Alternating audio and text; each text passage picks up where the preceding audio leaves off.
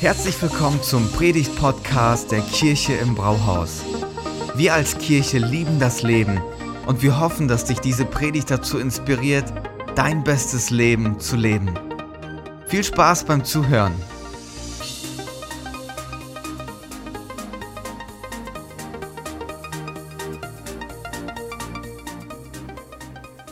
Schön, dass ihr da seid.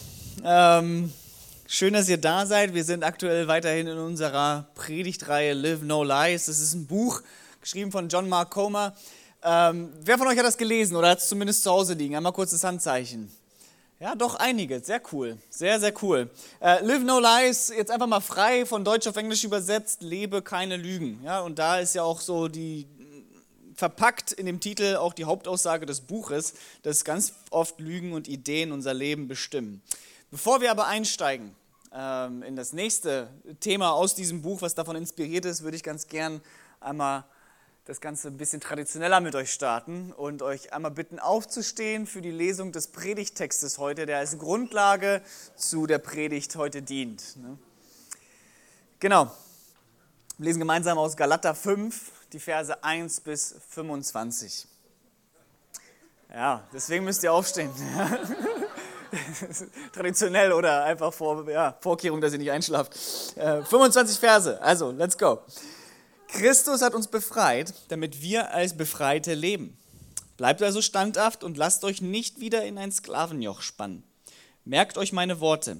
Ich, Paulus, erkläre, wenn ihr euch beschneiden lasst, dann wird Christus für euch wertlos sein. Und ich erkläre noch einmal, jeder, der sich beschneiden lässt, ist verpflichtet, das ganze Gesetz zu befolgen. Wenn ihr durch das Gesetz vor Gott bestehen wollt, habt ihr euch von Christus getrennt und die Gnade verloren.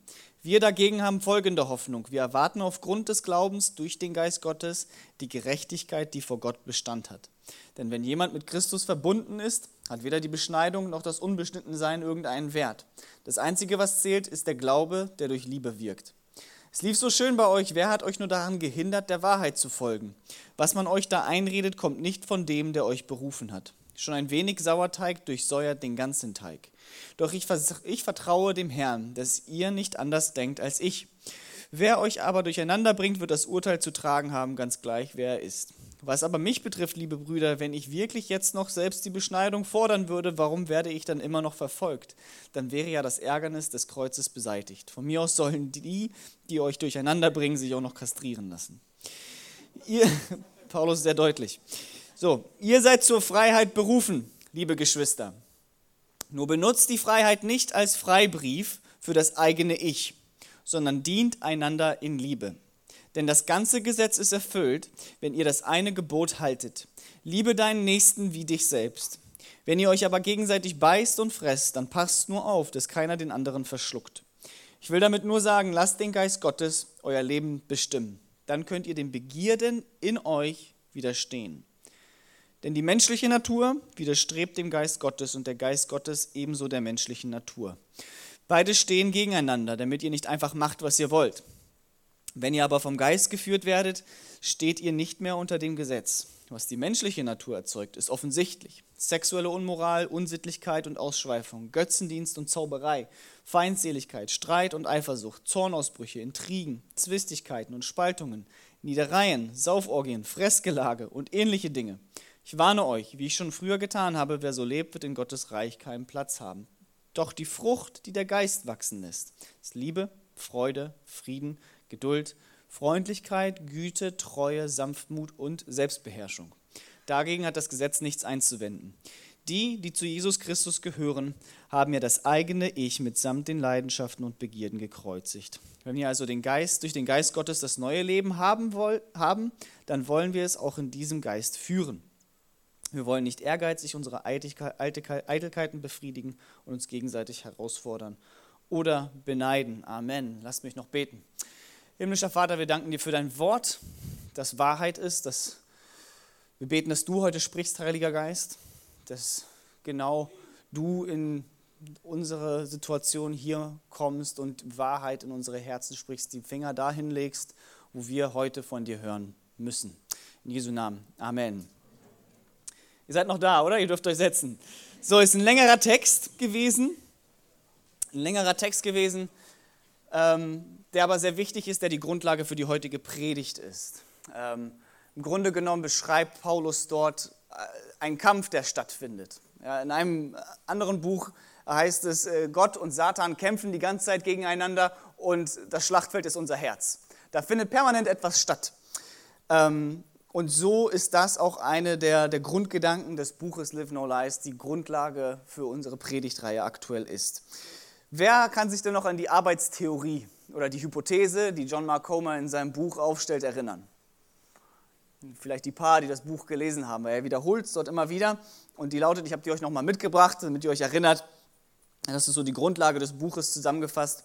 Trügerische Ideen, also Lügen, Dinge, die wir glauben, stimulieren in uns verkehrte Wünsche oder Begierden, die in einer sündigen Gesellschaft zur Norm werden, also zur Normalität. Wenn viele dasselbe glauben, das dann normalisiert wird. Und wir haben die letzten Wochen in, in dieser Predigtreihe häufig über den, über den Teufel geredet. Die Bibel nennt ihn auch Widersacher, ähm, vielleicht könnte man auch sagen Gegenspieler und beschreibt ihn immer wieder als Lügner, als derjenige, der, wenn er lügt, seine Muttersprache spricht. Er verwirrt, er verdreht die Wahrheit. Und eine der größten Lügen, die er uns erzählt hat und die wir viele von uns glauben, ist, dass es ihn gar nicht gibt. Das ist eine seiner größten Errungenschaften, dass viele gar nicht mehr glauben, dass es ihn gibt und nicht mehr merken, wo er eigentlich überall hintersteckt. Wisst ihr, es gibt viele Menschen, gerade wenn man jetzt auch auf Marokko und Libyen, wofür wir gebetet haben, viele Menschen, die, wenn sie auf die Nöte in der Welt gucken, zu dem Schluss kommen und sagen, es gibt so viel Not, so viel Schlimmes, so viel Schmerz, also kann es keinen Gott geben. Denn gäbe es ihn, gäbe es die Not nicht. Zu dem Schluss kommen viele Menschen, das sagen einige. Weil es so viel Leid gibt, kann es einen Gott nicht geben. Und dann gibt es aber auch Romeo Dallaire, der war General während des, äh, der, der UN-Blauhelmtruppen. Vielleicht kennt ihr die, die, die werden immer in Kriegsgebiete geschickt als, als Friedenstruppe. Das heißt, die dürfen auch ähm, per se, haben die keinen Schussbefehl, sondern sind wirklich dafür da, zu beschützen und, und keine Partei zu ergreifen, sondern Frieden zu stiften. Und während des Völkermords in Ruanda 1994, vielleicht ist es von euch, für euch ein Begriff, vielleicht nicht, googelt es mal, wenn ihr nach Hause kommt. Dort wurden im April 94 angefangen, innerhalb von 100 Tagen eine Million Menschen umgebracht. Eine Million Menschen in 100 Tagen durch ganz normale Menschen, die auf ihre Nachbarn losgingen, auf ihre Bekannten losgingen.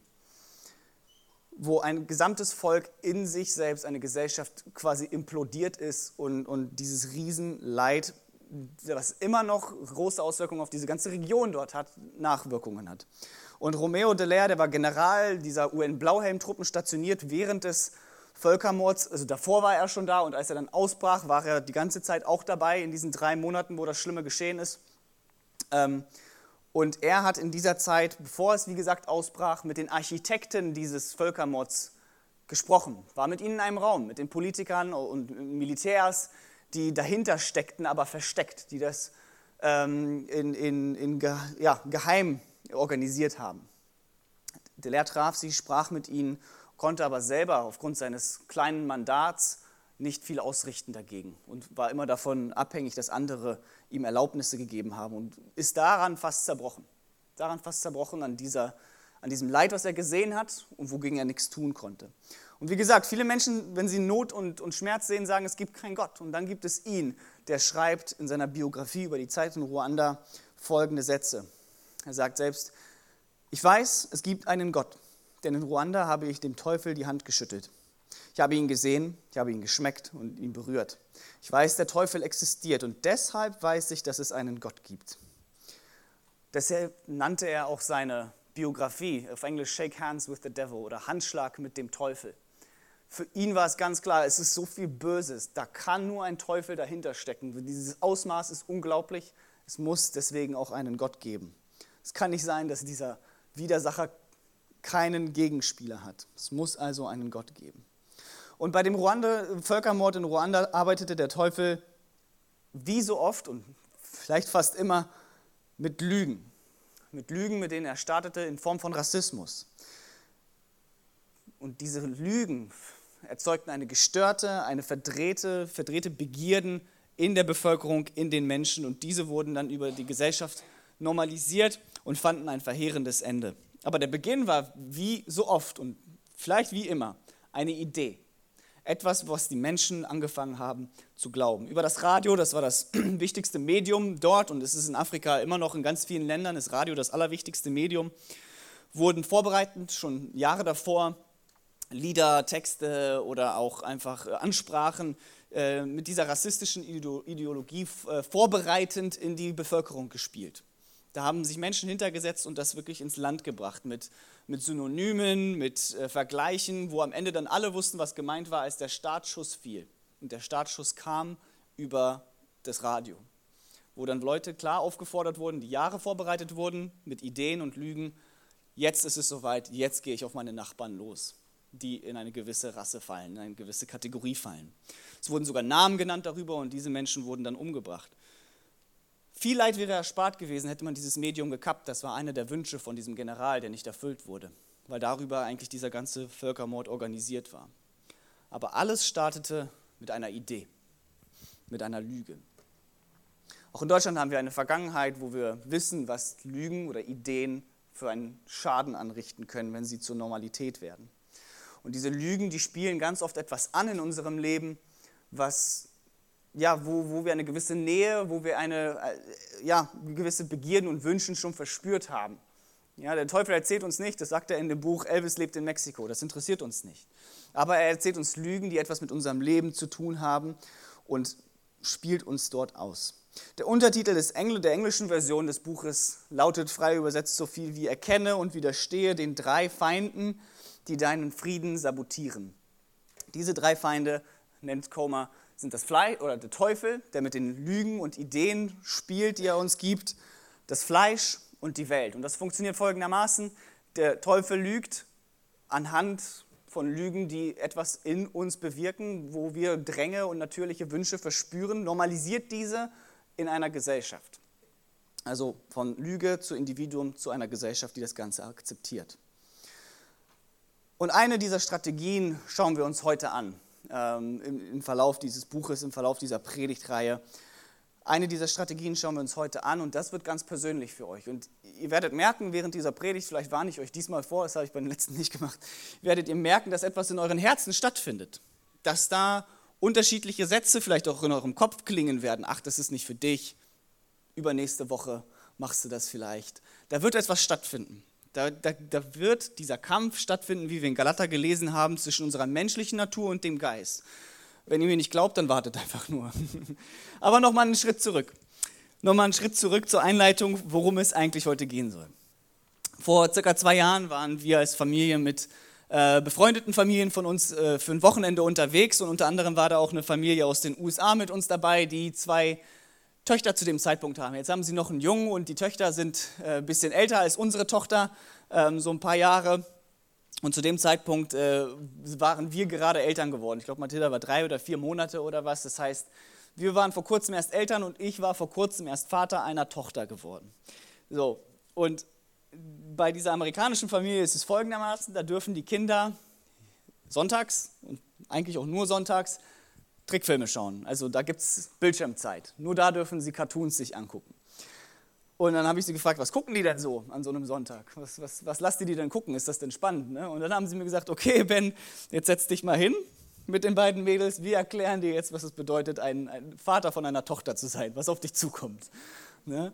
Und äh, ihr Väter und Mütter, ihr werdet wissen, was, was sollten sie anderes schauen als Frozen oder die Eiskönigin. Ja, viele von uns kennen das vielleicht und wenn nicht, eure Kinder sind vielleicht noch nicht in dem Alter, aber das wird kommen. Ähm, das ist ein Disney-Film ähm, und den haben sie sich dann angeschaut und ich dann, ja, es war eine Mischung aus Widerwillen und eigentlich war es auch ganz interessant. Äh, saß ich mit denen da die anderthalb Stunden oder was das war. Und witzigerweise wird ähm, ein Lied aus diesem Kinderfilm in dem Buch Live No Lies zitiert. Und zwar genau zu dem Thema, worum es heute geht. Da singt nämlich eine dieser Prinzessinnen oder Königen oder was auch immer. Sie singt kein richtig, kein falsch, keine Regeln für mich. Frei bin ich. Kein richtig, kein falsch, keine Regeln für mich. Frei bin ich. Unsere Tochter ist noch zu klein für Trickfilme.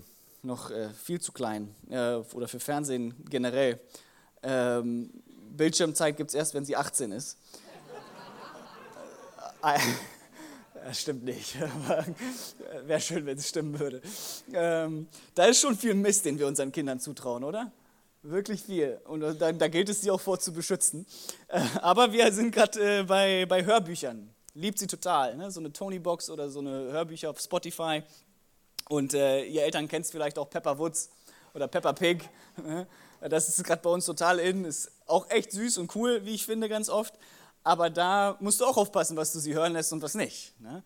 In, einem, in einer Folge geht es ums Erwachsenwerden. Dann sagen sie, in the future, also in, in der Zukunft, wenn ihr erwachsen seid, sagt dann eine Erwachsene zu den kleinen Kids, dann könnt ihr machen, was ihr wollt.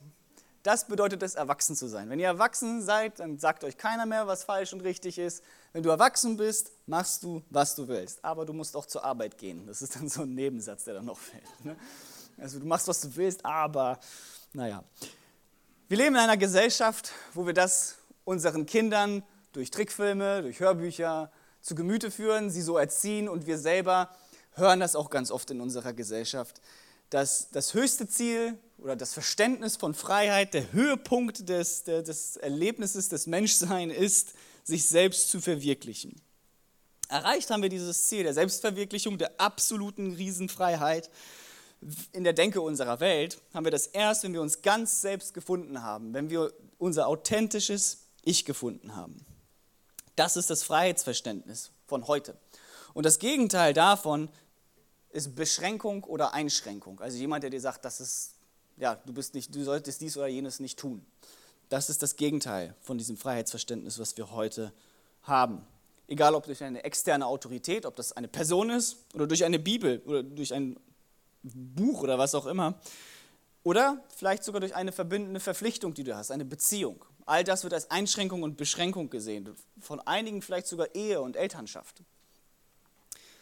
Während einst eine Scheidung, für, wo sich jemand für einen neuen Partner entschied, ein Affront war, vielleicht auch gar nicht eine Option war, aufgrund von Scham und, und gesellschaftlicher Norm, wird heute zum Teil applaudiert. Wird heute zum Teil gesagt, klasse, da hat jemand, ist jemand sich selbst treu geblieben, hat seinem Herzen gefolgt, hat sein authentisches Ich ausgelebt. Und so feiern wir das zum Teil sogar heutzutage in unserer Gesellschaft. Comer zitiert in seinem Buch und sagt, der moderne Authentizitätskult fordert uns auf, unseren eigenen Glauben und unsere eigene Moral zu schaffen. Wobei die einzige Regel die ist, dass sie mit unserem gefühlten, wirklichen Ich übereinstimmen müssen. Das Schlimmste, was der Mensch tun kann, ist einem moralischen, einem moralischen System zu folgen, das ihm von außen vorgegeben wird. Von der Gesellschaft, von den Eltern, von der Kirche oder wem oder was auch immer. Es gilt als ausgemacht, dass jegliche solche Zwänge unsere wahre Identität untergraben. Das authentische Ich glaubt, dass persönlicher Sinn in uns selbst gesucht werden muss, beziehungsweise zu unserer persönlichen Einzigartigkeit passen muss. Das ist der Gedanke von heute. Das ist das, was wir in Schule, kind, bei Kinderhörbüchern und so weiter mitkriegen. Du bist ganz einzigartig und dein authentisches Ich gilt es zu entdecken und auszuleben. Wenn nicht, bist du nicht wirklich frei und lass dir von keinem etwas sagen. Das Problem ist, dass wir damit eine enorme Last auf uns selber hieven, auf unser persönliches Ich. Eine enorme Last, wofür wir nie designt waren, nie in, ähm, gemacht wurden, sie tragen zu müssen. Und außerdem, wann wissen wir denn überhaupt, dass das, was unser Herz, das, was wir gerade spüren, was wir gerade denken, überhaupt unser wahres Ich ist? Wo wissen wir zu unterscheiden? Wir haben ja so viele unterschiedliche Wünsche. Wir wollen gesund leben, aber auch Schokolade. Was ist jetzt davon unser authentisches Ich? Wo sind wir jetzt wirklich uns selber treu in einer gewissen Handlung und wo nicht? Das ist eine Last, die können wir eigentlich gar nicht tragen. Woher wissen wir, ob der Wunsch eine Ehe in Tiefe und Treue oder der Wunsch nach etwas Neuem, etwas Aufregendem, was davon ist jetzt unser authentisches Ich von diesen beiden Wünschen, die vielleicht verspürt werden? Ich kann es euch sagen, beides. Beides ist unser authentisches Ich, weil wir sind Wesen, die nicht ja, stringent sind, die sind nicht durchgängig logisch in dem, was sie denken, in dem, was sie fühlen, in dem, was wir wünschen. Unsere Wünsche sind manchmal im klaren Widerspruch zueinander, manchmal das komplette Gegenteil. Und so ist es absolut zu viel erwartet von uns, dass wir unser Glück, unsere Freiheit in uns selber suchen. Denn da wirst du für immer auf der Suche sein. Für immer werden wir auf der Suche sein. Paulus selbst schreibt auch, in Römer 7, Vers 19, ich tue nicht das Gute, das ich tun will, sondern das Böse, was das ich nicht will. Und doch kommen diese Sachen, die er getan hat, ja nicht von außen. Keiner hat ihn gezwungen, tu dies und jenes, sondern das sind Sachen, die aus seinem eigenen Ich kamen und die im Konflikt zueinander stehen. Und doch sind wir die einzigen Wesen auf diesem Planeten, die in der Lage sind, eben genau in diesem Spannungsverhältnis zu leben und auch Nein sagen zu können. Wir sind die Einzigen, die in der Lage sind, Begierden und Triebe zwar zu verspüren und Wünsche in unserem Herzen oder Fleisch, wie es das Neue Testament nennt, aber zu diesen Nein zu sagen. Wir müssen nicht essen, wenn wir nicht wollen. Wir können auch die Schokolade beiseite stellen, obwohl wir es wollen. Ja, wir müssen nicht mit einer Person schlafen, auch wenn wir es vielleicht wollen. Wir müssen keinen Kommentar machen, auch wenn wir es vielleicht in diesem Moment wollen. Bei Tieren ist das anders. Ja, ein, Löwe entscheidet sich nicht, Vegetarier zu werden. Das tut er einfach nicht. Das ist ein Trieb, den er hat. Gazelle hole ich mir. Punkt aus Ende. Ne? Das ist ganz klar. Wir können sagen, ich esse dieses Jahr kein Fleisch. Ich esse heute kein Fleisch. Übermorgen nicht. Oder was auch immer. Ein Hirsch sagt nicht, ach, dieses Jahr habe ich keine Lust, mich zu paaren und für, die, äh, für den Fortbestand meiner Rasse äh, zu sorgen. Sondern das ist ein Trieb, dem folgt er auf jedes Jahr aufs Neue. Bei uns ist das anders. Wir können uns dagegen entscheiden. Wir müssen vieles nicht tun. Was ist also so schlimm daran oder zumindest unratsam, wenn wir unserem Herzen folgen? Wenn wir immer das tun, was wir für richtig halten und wenn wir unsere Freiheit oder unser Glück in uns selbst finden möchten, indem wir unser Her das tun, was unser Herz möchte. Was ist daran so schlimm? Was sagt Gottes Wort dazu? Das wollen wir uns heute anschauen. Das Erste ist, wenn wir alle nur das tun würden, was wir für richtig halten, würden wir in komplettem Chaos enden. Und das ist, glaube ich, Common Sense. Dafür braucht es auch nicht die Bibel oder sowas, sondern es ist wirklich gesunder Menschenverstand. Jeder kann nicht machen, was er will. Das, das ist bestimmt auch ein Satz, den ihr mal zu Hause sagt. Du kannst nicht immer machen, was du willst zu deinen Kindern, weil dann ist hier Chaos. Du hast keinen Bock, die Geschirrspülmaschine auszuräumen, ich auch nicht. Muss aber trotzdem gemacht werden. Wenn wir nicht alle, wenn wir alle das tun, was wir wollen, enden wir in totalem Chaos.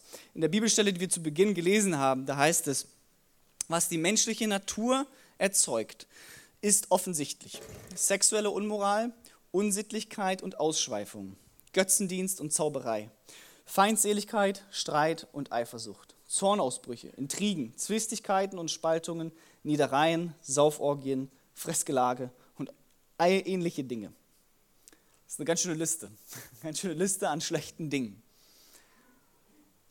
Eine Gesellschaft kann nicht funktionieren ohne eine Art Selbstdisziplin, ohne dass Menschen, ob explizit durch geschriebenen Text, durch ein Gesetz, durch was auch immer, oder implizit durch gewisse Werte, die ungeschrieben gelten, sich auf gewisse Einschränkungen einigen, die sie für wichtig halten, damit eine Gesellschaft funktionieren kann.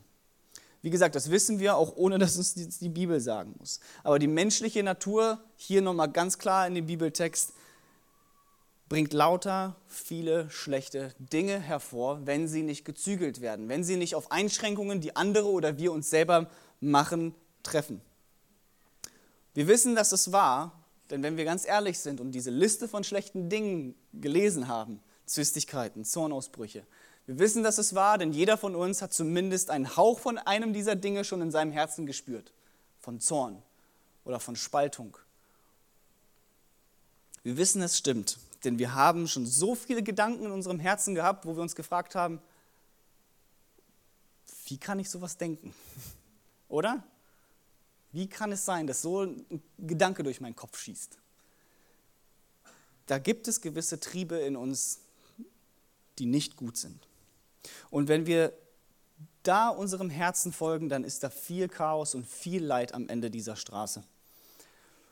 Und selbst wenn du der Einzige bist, wenn alle anderen sich auf gewisse äh, Einschränkungen einigen, aber wenn du der Einzige bist, der seinem Herzen folgt und immer das tut, woran sein Fleisch, woran deine Begierden, deine Wünsche sich gerade richten, wirst du zumindest Schaden für dich selber ausrichten und den Menschen um dich herum. Das Mindeste, was dir passieren wird, ist, dass du für immer auf der Jagd sein wirst, dass kein Frieden da ist. Denn woher weißt du, wie gesagt, was dein authentisches Ich ist, was dein Herz jetzt eigentlich wirklich will? Wo ist das Ende der Reise, wenn du dich doch ständig veränderst? Ich bin nicht derselbe, der ich vor fünf Jahren war. Meine Reise nach meinem authentischen Ich hätte ja damals schon beendet sein können, aber ist sie ja nicht. Wir verändern uns auch jeden Tag mit all den Einflüssen, mit all den Dingen, die wir ändern. Wenn das dein Ziel ist, das höchste, der, der, der Punkt, den du erreichen möchtest in deinem Leben, dann wirst du niemals aufhören. Da wird es keinen Frieden geben.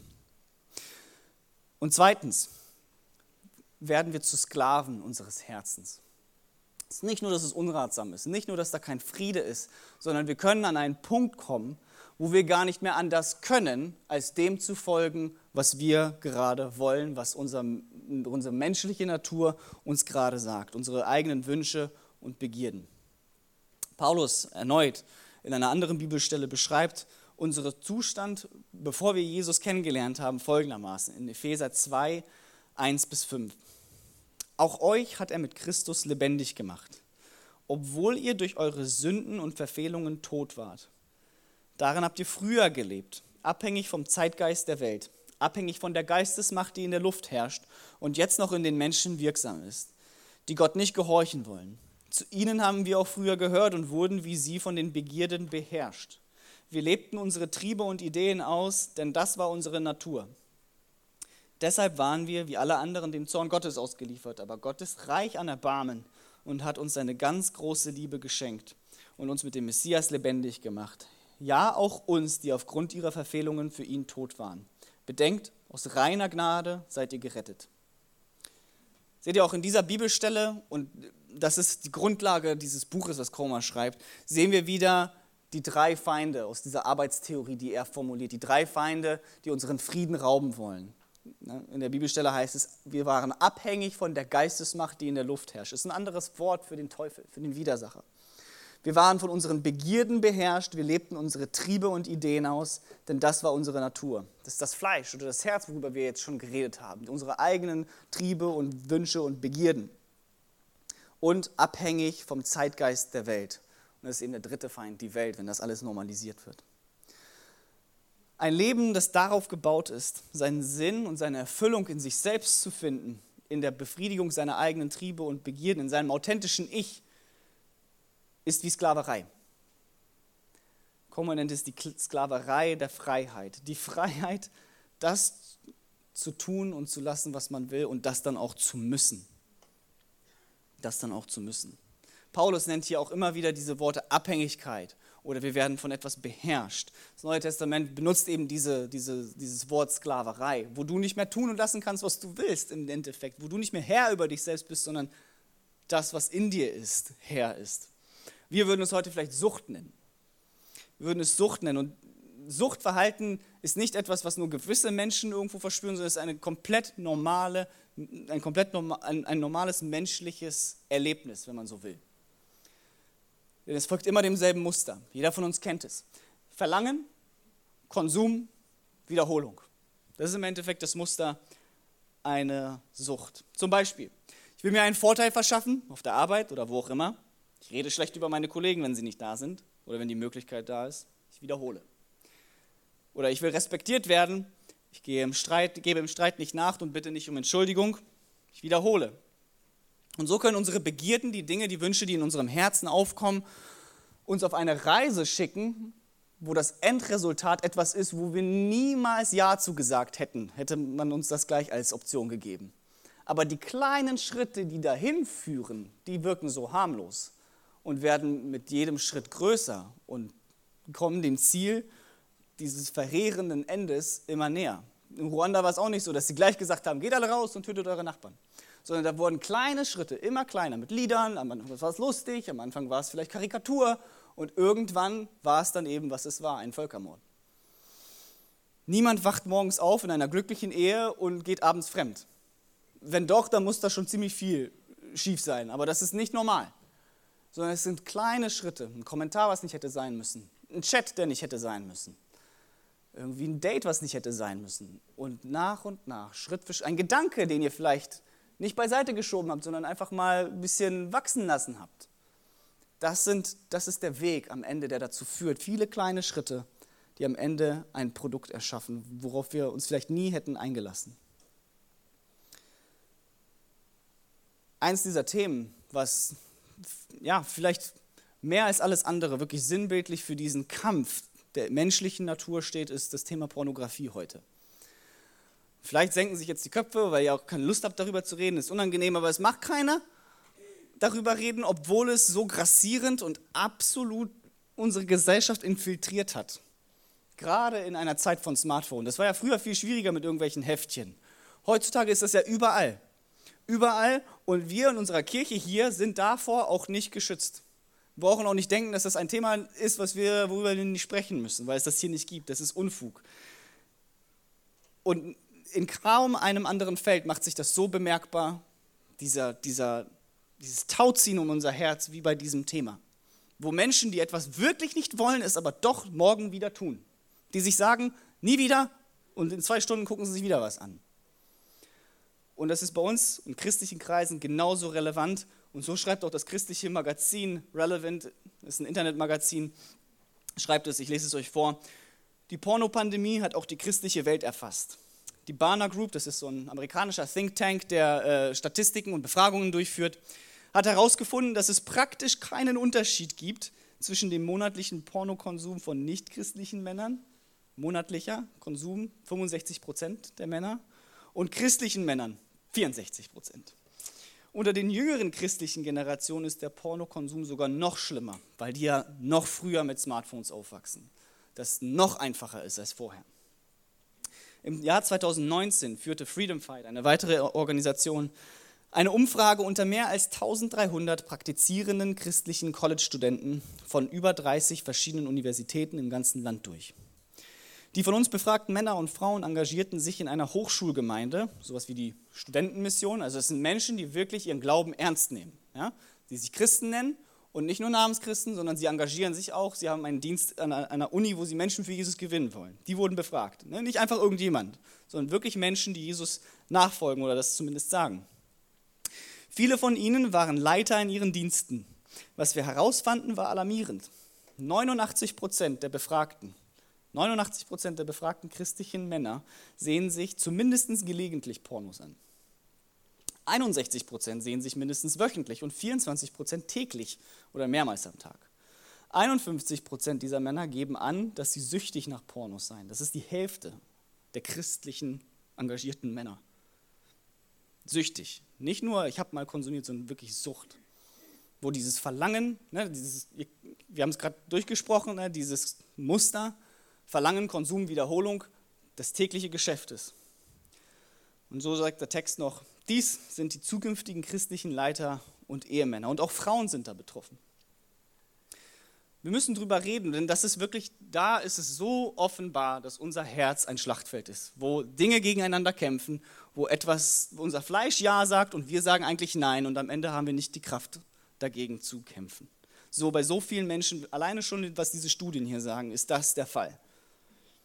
Rein wissenschaftlich ist es glasklar, dass dieser Konsum nicht gut ist, nicht gut für dich ist. Das macht dein Hirn kaputt, im wahrsten Sinne des Wortes. Macht es dein Hirn kaputt. Es hat Auswirkungen auf unsere Beziehungen und kann tatsächlich wirklich zur Sucht werden.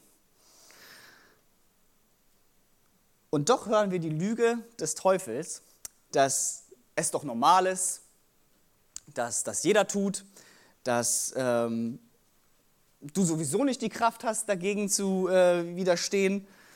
Ähm, und so feuert der Teufel das immer, immer weiter an. Wir hören weitere Lügen in unseren Kreisen. Alkohol ist normal und gehört dazu, zu jedem Meeting oder zu jedem Treffen. Oder deine Beziehung muss dich glücklich machen. Oder du hast es verdient, glücklich zu sein. Das sind alles Lügen, die wir glauben, wo am Ende Handlungen daraus entstehen, die uns an Orte bringen, wo wir nicht sein möchten. Wahre Freiheit hingegen finden wir dann, wenn wir, jetzt müsst ihr aufpassen, es wird vielleicht kompliziert. Wahre Freiheit finden wir dann, wenn wir frei davon sind, das tun zu müssen, was wir wollen. Da ist wahre Freiheit. Wenn wir nicht das tun müssen, was wir eigentlich wollen, was unser Herz will.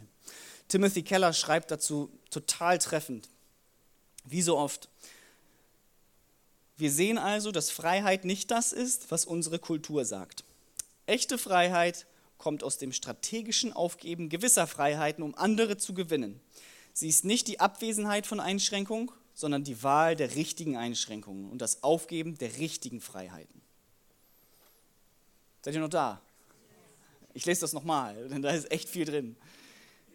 Echte Freiheit kommt aus dem strategischen Aufgeben gewisser Freiheiten. Wir können vieles tun und lassen, aber es besteht in der Aufgeben gewisser Freiheiten, um andere Freiheiten zu gewinnen. Echte Freiheit ist nicht die Abwesenheit von Einschränkungen, das was uns die Disney-Filme sagen, ja, keiner redet mehr rein, sondern die Wahl der richtigen Einschränkungen und das Aufgeben der richtigen und der, der nicht richtigen Freiheiten. Oder der richtigen Freiheiten, genau. Wisst ihr, wir glauben daran, dass der Heilige Geist auch heute noch spricht. Ich habe euch gewarnt, vielleicht nicht bei jedem, aber bei vielen von euch ist gerade was in eurem Herzen passiert. Ihr habt an Sachen gedacht vielleicht, an Wünsche und Begierden, an Triebe, die in eurem Leben sind, die der Heilige Geist vielleicht heute herausgebracht hat.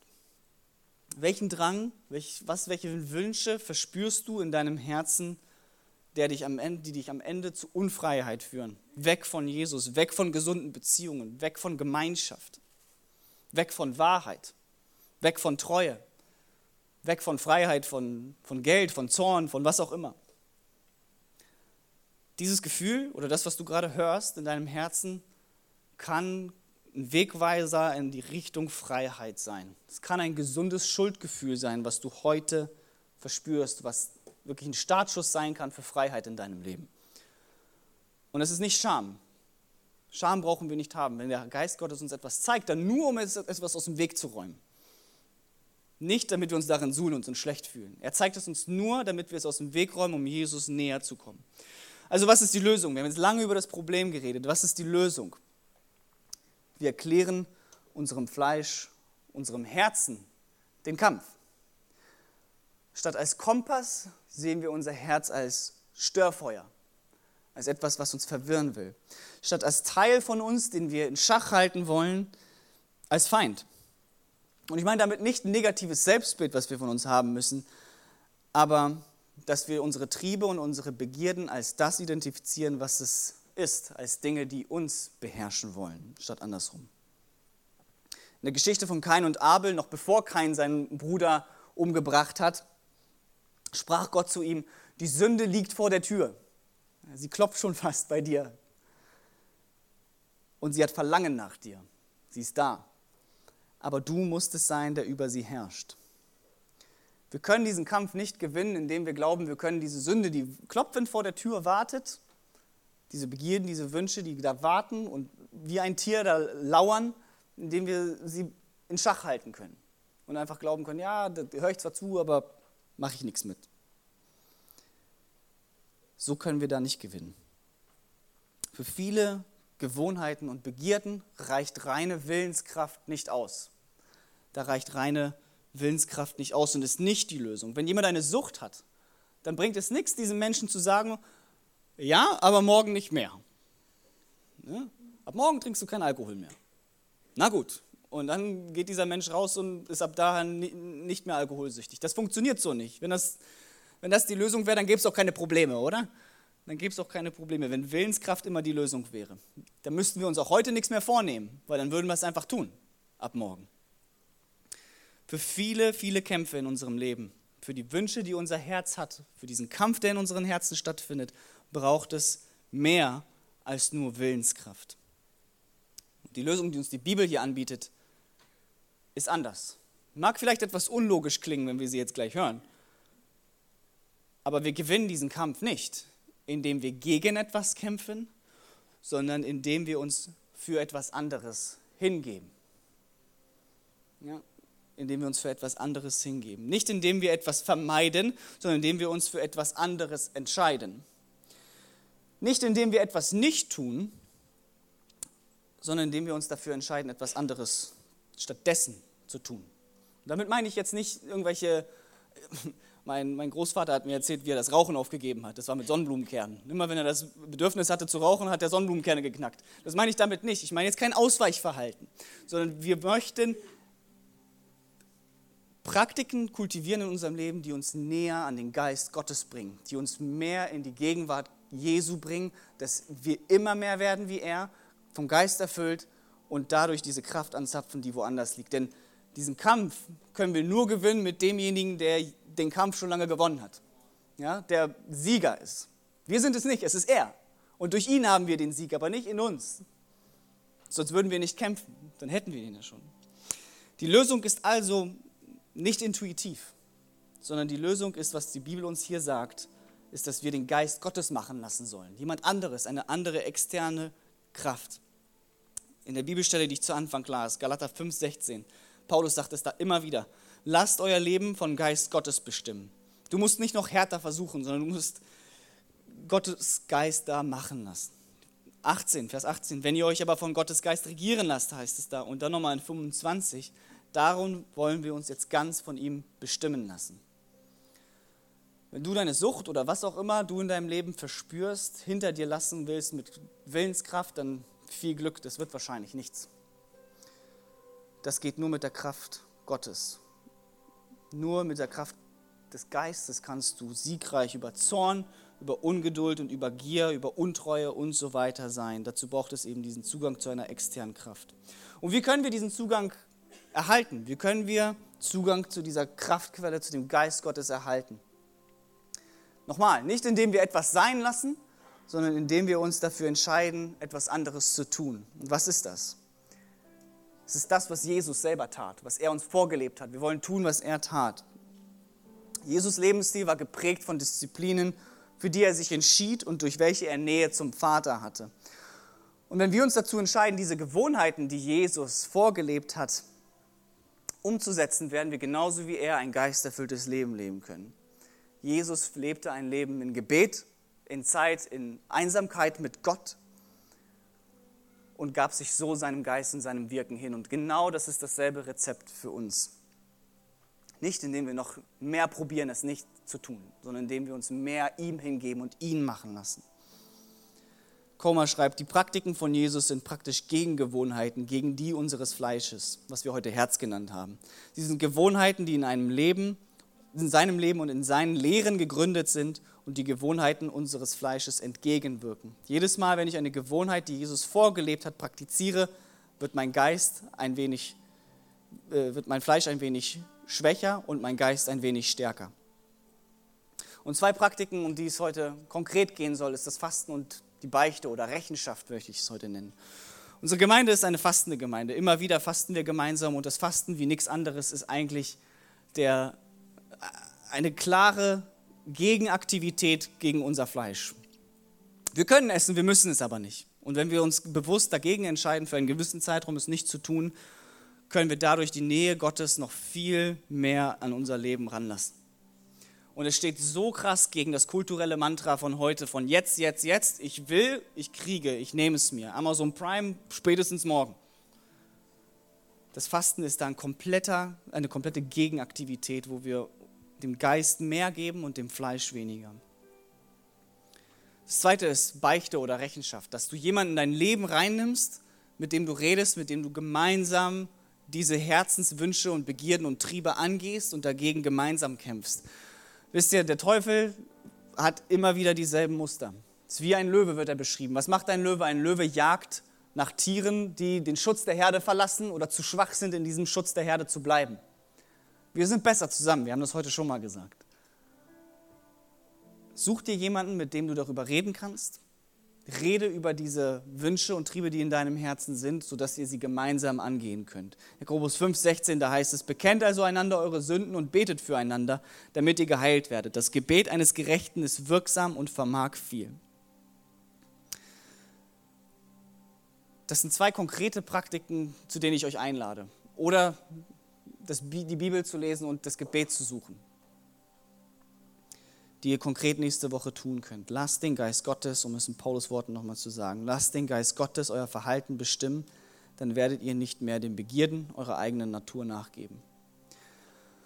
Und wie gesagt, für viele von euch ist es jetzt vielleicht so in eurem Herzen, dass da Sätze kommen wie, ja, nächste Woche.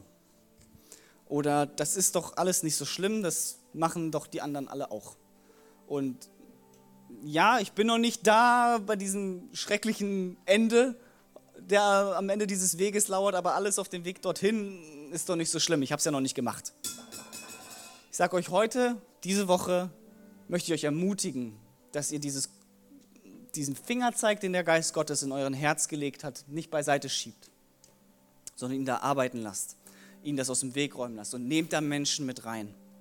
Nehmt da Menschen mit rein, die dafür euch beten können, euch unterstützen können und auch fragen dürfen, wie sieht es damit aus in deinem Leben.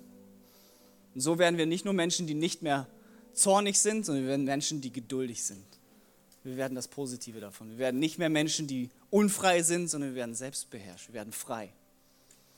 Lasst mich für euch beten. Himmlischer Vater, wir danken dir dafür, dass du uns nicht alleine gelassen hast mit uns selbst.